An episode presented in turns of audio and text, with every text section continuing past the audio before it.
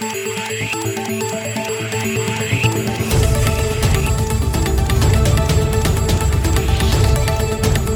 et bienvenue à cette édition de Santé, Sciences et Développement, le magazine scientifique de SciDev.net en partenariat avec votre radio. Au micro, Sylvia Coussan. Au sommaire de cette édition, au Burkina Faso, la lutte contre le paludisme s'avère de moins en moins efficace en raison de la résistance croissante que développent les moustiques face aux moyens de prévention, notamment les insecticides. Les acteurs de cette lutte, appuyés par des chercheurs, essayent de trouver d'autres solutions. En Côte d'Ivoire, une augmentation annoncée des coûts des soins dans les cliniques privées suscite la grogne des associations de consommateurs. En face, les acteurs du privé se prévalent d'une offre sanitaire de plus en plus moderne et coûteuse. Le Tchad, à travers son ministère de la Santé publique, a été désigné lauréat du prix de reconnaissance spécial anti-tabac du directeur général de l'Organisation mondiale de la santé. Qu'est-ce qui peut être à l'origine de la constipation? Comment la soigner et comment la prévenir? Réponse dans la rubrique Kesako. À ne pas oublier, l'agenda scientifique, ce sera comme d'habitude en fin d'émission.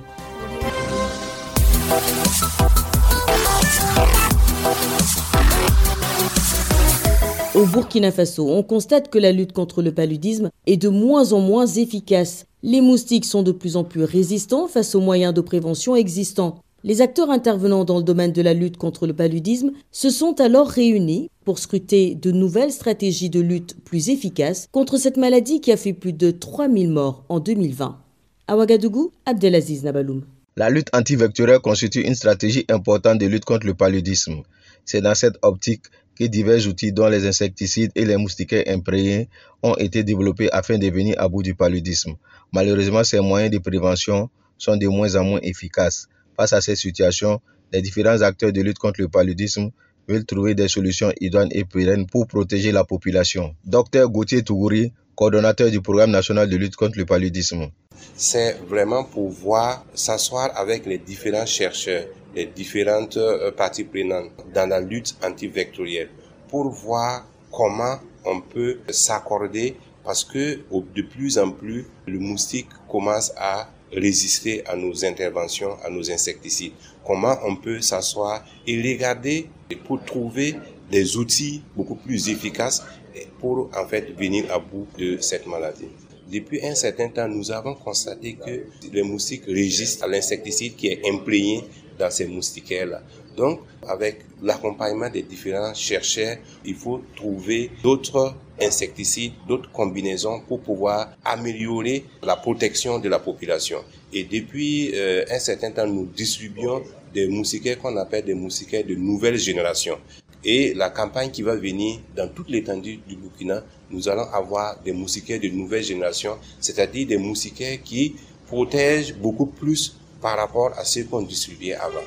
Le paludisme est la première cause de mortalité au Burkina Faso. En 2020, 11 millions de cas de paludisme ont été enregistrés dans les formations sanitaires avec 3 966 décès. Abdel Aziz Navaloum, Ouagadougou, pour Santé, Sciences et Développement.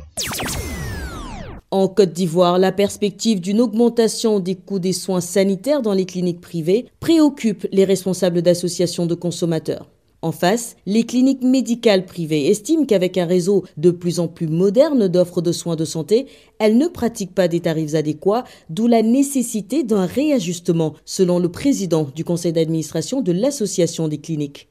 Les détails avec Issia Kanguesson à Abidjan. Les cliniques médicales privées de Côte d'Ivoire sont au bord de l'asphyxie financière. L'oxygène pour les ramener à la pleine vie est une augmentation des tarifs des prestations prévu pour début 2022, selon Dr Joseph Boguifo, président du conseil d'administration de l'Association des cliniques privées de Côte d'Ivoire. Pour Dr Boguifo, les tarifs décidés depuis 1998 n'ont jamais pu être pratiqués, ou selon lui, et je cite, très partiellement. Cette augmentation prévue des tarifs est aussi due à la COVID-19 qui a occasionné l'augmentation des consommables et équipements médicaux. Yves Aka, président de la Fédération nationale des associations de consommateurs de Côte d'Ivoire, interpelle l'association des cliniques et l'État. Nous avons appris que l'association des cliniques privées de Côte d'Ivoire a projeté d'augmenter les prix des services de santé à compter de l'année 2022. Il faut immédiatement que cette association rentre en contact avec les organisations de consommateurs que nous sommes pour que nous puissions comprendre les motivations des augmentations qui sont prévues. Annoncer une augmentation de prix sans négociation préalable, c'est aller contre les principes de bonne gouvernance. Et donc, euh, je souhaiterais un cas d'échange avec nous, organisations de consommateurs, comme nous le faisons ailleurs dans certains secteurs. Le Code de la santé en Côte d'Ivoire date de 1953 et la dernière discussion sur les prestations dans les cliniques date de 2018. Ici à Kanguessan, Abidjan, pour Santé, Sciences et Développement.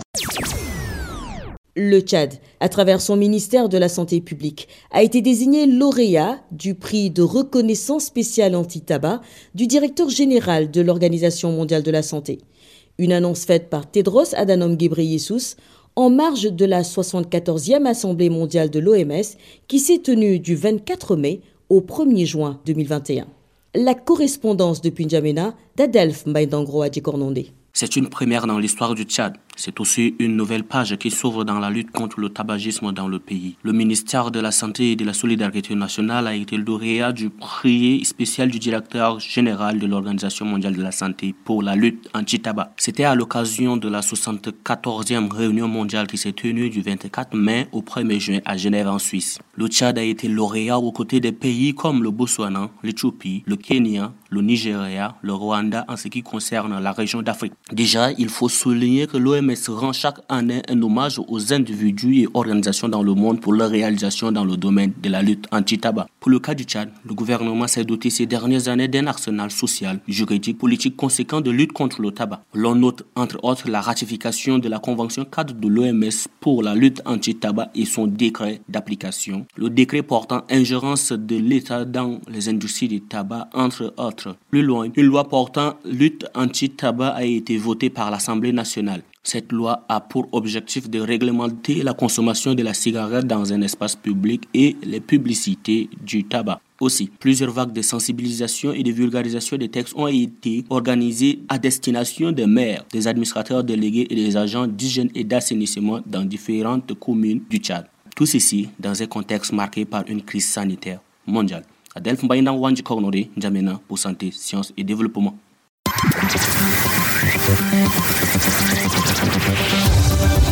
Kesako, qu'est-ce que c'est? Vos questions à la rédaction, les réponses de nos experts. Notre question cette semaine nous vient de la RDC. Je vous propose de l'écouter. Bonjour Saïdev.net. Je m'appelle Sandesagula Audrey. J'habite Kinshasa en RDC. Je voudrais savoir ce qui peut être à l'origine de la constipation. Comment faire pour euh, soigner la constipation et la prévenir Merci de me répondre. Direction Kinshasa pour retrouver notre correspondant Bertrand Mayumbu. Bonjour Bertrand. Vous êtes notre correspondant RDC. Qu'avez-vous à répondre à notre auditrice? Bonjour tout le monde. La constipation consiste en un retard ou à une difficulté à évacuer les selles. Elle peut être occasionnelle, causée par un voyage, une grossesse, mais elle peut aussi être chronique. Dans tout le cas, le professionnel de santé parle déjà de la constipation quand on va à la selle moins de trois fois par semaine. Nul ne contestera dans ces cas que tout dépend, dans une certaine mesure, de ce que l'on mange et de la quantité absorbée. Contacté dans son cabinet de travail au centre de référence Mère et Enfants d'Engaba, écoutons plutôt les explications du docteur Malata Pascal, médecin généraliste. Lorsqu'une constipation dure plus de deux semaines, il est nécessaire de pouvoir consulter un médecin. Et dans ce cas, elle peut être alors les signes d'une pathologie. Ça peut orienter par exemple vers une occlusion intestinale. Occlusion, c'est-à-dire que euh, l'intestin n'élimine plus correctement les matières euh, on peut recourir par exemple à une hospitalisation. La constipation peut être causée par une alimentation pas assez riche en fibres. Les manques d'exercice ou encore les pathologies comme l'hypothyroïdie. Hein. Lorsqu'on parle de l'hypothyroïdie, c'est-à-dire une production faible euh, de la glande thyroïde. Euh, certains médicaments, comme des antidépresseurs, c'est-à-dire les médicaments qu'on utilise pour soigner les patients qui ont des problèmes euh, psychiques, les antiacides qu'on utilise euh, parfois pour soigner les problèmes de gastrites, sont également à la base d'une constipation. Alors, comment peut-on prévenir cette constipation? Lorsqu'on consomme une grande quantité de liquide, ça permet de faciliter la digestion et d'éliminer les sels. Mais également lorsqu'on consomme régulièrement des fruits. Parce que vous savez bien que les fruits sont facilement digérés par l'organisme et facilement éliminés. Vous constaterez avec moi qu'on n'a pas besoin de vous bombarder avec des médicaments pour vous aider à faciliter la digestion.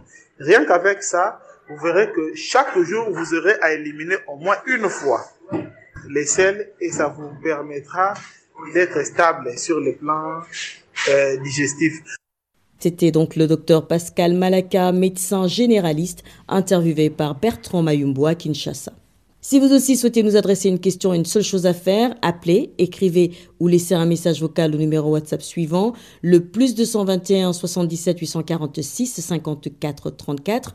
Je répète, le plus 221 77 846 54 34. Votre question, vous pouvez aussi nous l'envoyer par email. L'adresse email, c'est celle-ci, podcast.saidaf.net. Podcast s'écrit P-O-D-C-A-S-T. Et Saidaf s'écrit S-C-I-D-E-V. Je répète, podcast sidev.net. Vos questions et commentaires sont attendus à ces différentes adresses à tout moment de la journée. L'agenda. C'est l'heure de feuilleter l'agenda scientifique de la semaine avec Bilal Taïrou. Bonjour Bilal. Bonjour Sylvie, bonjour à toutes et à tous. Alors, quels sont les événements marqués à notre agenda scientifique cette semaine? À l'agenda cette semaine, retenons d'abord une importante journée internationale. C'est la journée internationale de la sécurité sanitaire des aliments, célébrée ce 7 juin. Alors, il faut savoir que la sécurité sanitaire des aliments sauve des vies. C'est ce que nous rappelle la FAO, l'Organisation des Nations Unies pour l'alimentation et l'agriculture. Elle représente donc une composante essentielle de la sécurité alimentaire et joue un rôle crucial dans la réduction des maladies d'origine alimentaire. Cette année, la journée internationale de la sécurité sanitaire des aliments est l'occasion idéale pour sensibiliser les populations aux questions de sécurité sanitaire des aliments, expliquer comment éviter les maladies grâce à la sécurité sanitaire des aliments, discuter d'approches collaboratives pour améliorer la sécurité sanitaire des aliments dans tous les secteurs et enfin promouvoir des solutions et des moyens de renforcer la sécurité sanitaire des aliments. Plusieurs initiatives marqueront cette journée, dont entre autres le sommet de la salubrité des aliments au Canada le 7 et le 8 juin 2021 et surtout une série de discussions autour de la sécurité sanitaire des aliments lancées par l'OMS et ce depuis le 3 juin, rappelons-le. Et ça continue jusqu'au 11 juin. Le programme de cette table ronde est disponible sur le site de la FAO dans l'onglet événements. Je rappelle donc l'adresse du site, c'est le www.fao.org. Ensuite, il y aura le Forum mondial sur les envois de fonds, l'investissement et le développement les 16 et 17 juin 2021.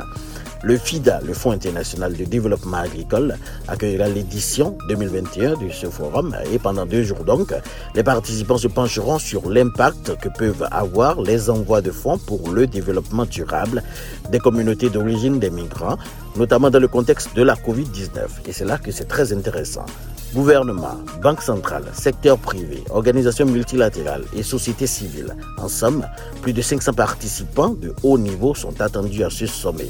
Pour en savoir plus, un mail peut être envoyé à l'adresse gfrid.ifad.org. Je répète, gfrid.ifad.org. Voilà, ce sera tout pour cette semaine, Sylvie. Merci Bilal, mesdames et messieurs, merci également à vous d'avoir suivi cette édition de Santé, Sciences et Développement qui s'achève. Rendez-vous la semaine prochaine, même heure, même fréquence. D'ici là, portez-vous bien. Cette émission est disponible en podcast sur le site sidev.net fr. Cette émission a été réalisée sur financement du CRDI, le Centre de recherche pour le développement international, un organisme public canadien.